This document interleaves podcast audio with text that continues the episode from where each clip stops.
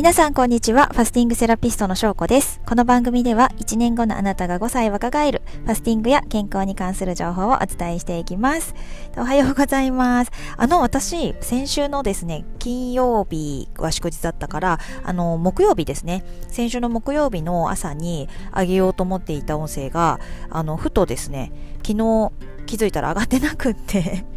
昨日慌ててあのあアップしたのでなんかはい木曜日に話してた内容が昨日の日曜日に上がってると思います。すいません。あの聞いていただけたら幸いです。えっとですね、まあ、この3連休はいかがお過ごしでしたでしょうか？私はですね、あの2月はですね、あのすごいお祝いが渋滞してまして、11日が結婚記念日で、12日が息子の誕生日っていう感じで、で、今日はもうほら、バレンタインじゃないですか。なんかね、あのー、いろいろと準備するものが たくさん詰まってますっていう感じなんですけど、皆さんチョコの準備はできていますですか？はい。私はですね、昨日娘と一緒にあの作りましたよ、ちゃんと。で、えっと、娘はですね、なんか YouTube で自分で調べて、これ作りたいっていうのを持ってきて、なんかね、くまさんのクッキーみたいなのを 一生懸命やってました。はい。で、あの、全部友達にあげるって言って、で、気づいたら、あの、パパの分とかなくて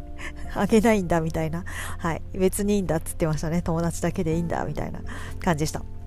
で私は、えっと、以前こちらで紹介した、あの、ココナッツオイルで作る生チョコを改めて作りましたので、えっと、今日ですね、旦那さんと、あと息子にあげたいと思います。さてです、今日はですね、あの、バレンタインでチョコを食べ過ぎないようにっていうところもあって、まあ、市販のチョコに大量に入っているお砂糖ですね。うん、お砂糖についてお話をしておきたいと思います。で今日の結論的にはあの白砂糖を摂取し続けるとメンタルが不安定になるよっていうお話をしたいなと思います。で、えっと、砂糖は、まあ、三大栄養素の一つである糖質の仲間で、砂糖を取るとブドウ糖に分解されて、細胞内でエネルギーに変換されますね。で、えっと、栄養素として糖質はまあ生きていく上で欠かせない成分ではあるんですけれども、あの、糖質の中でも白い砂糖っていうのは、糖質をですね、もう生成してしまって、あの、ミネラルとかの栄養素、すべて取り除いてしまっているので、あの、栄養が取れない、もう単なる白い粉っていう感じなんですね。うん、単なる甘い粉。はい。でそんな白い砂糖を日常的にとっていると高血圧とか肥満につながっていくっていうのはなんかイメージしやすいと思うんですけどもさらにはメンタルへの影響っていうのがすごく大きいんですね。で、なんでかっていうと、白砂糖を摂取すると、血糖値がバーンと上がるんですよ。まあこの上がり方がやっぱり早いんですね。他の糖質に比べて。で、バーンって上がる分、その後ガクーンって下がるので、あの、血糖値がですね、乱高下して、すごく不安定になります。で、この血糖値の不安定さから、うつとか、もう心の病気を招いてしまうんですね。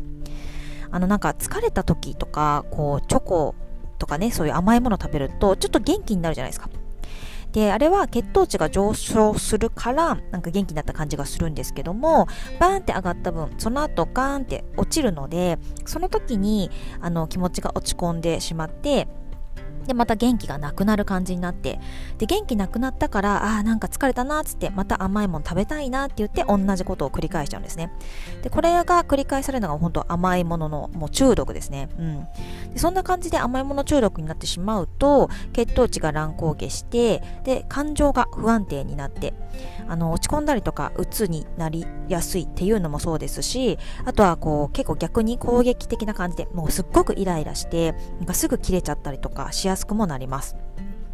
だからね、あの、メンタルが不安定だなとかっていう感じで困っている人は、もしかしたら白砂糖を日常的に取りすぎてるのかもしれないので、ちょっと、あの、振り返ってみていただければと思います。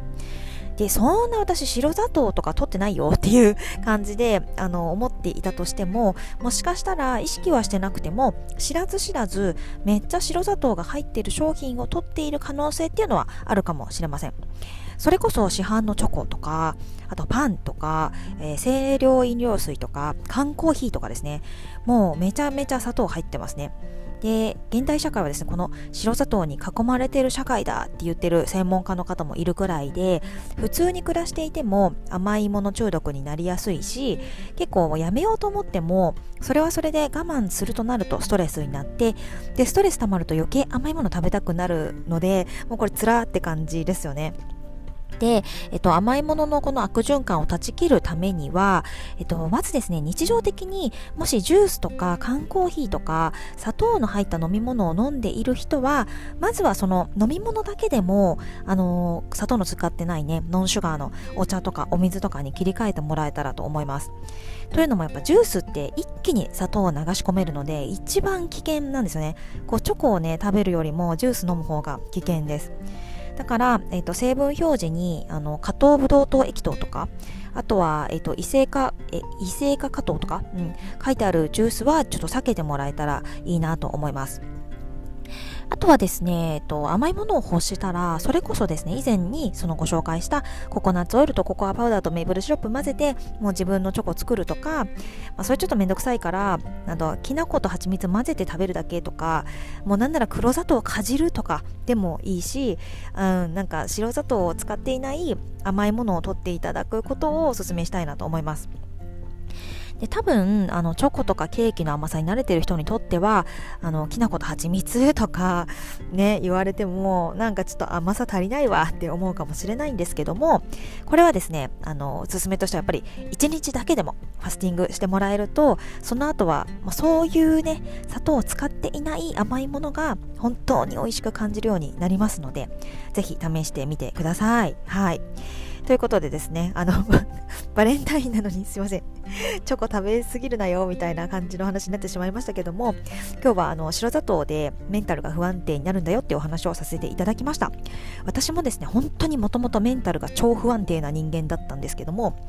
あの、ファスティングをして白砂糖を取ることを減らすような、そんな食生活になってからは、